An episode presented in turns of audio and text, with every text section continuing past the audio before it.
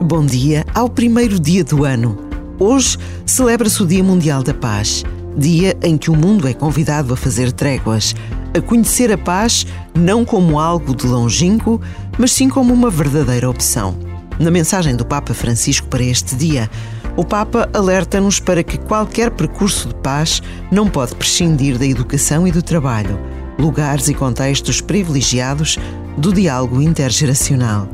Por vezes, Basta a pausa de um minuto para nos decidirmos a descobrir mais um texto que nos ajuda a procurar novos caminhos. O encontro com Deus também passa por aqui.